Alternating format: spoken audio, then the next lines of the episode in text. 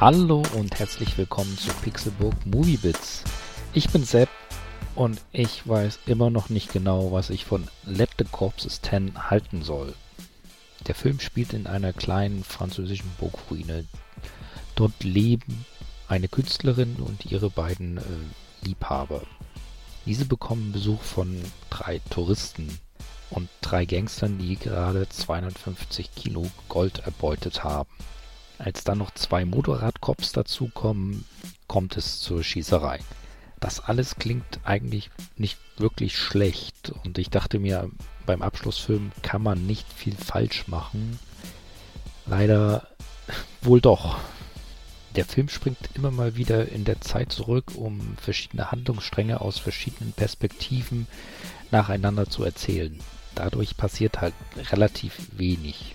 Dazu kommt der seltsame, verschwurbelte, künstlerische Ansatz, der immer wieder zwischendurch Szenen zeigt, die offenbar nichts mit der Handlung zu tun haben und stattdessen eine nackte Frau zeigen, die mit Farbe eingeschmiert wird oder auf einen eingegrabenen Mann uriniert.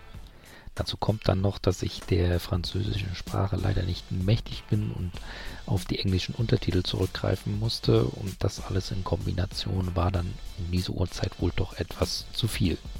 Ich kann den Film also weder empfehlen noch davon abraten, weil ich ihn wahrscheinlich einfach nicht verstanden habe und wohl auch nicht zum Zielpublikum gehöre.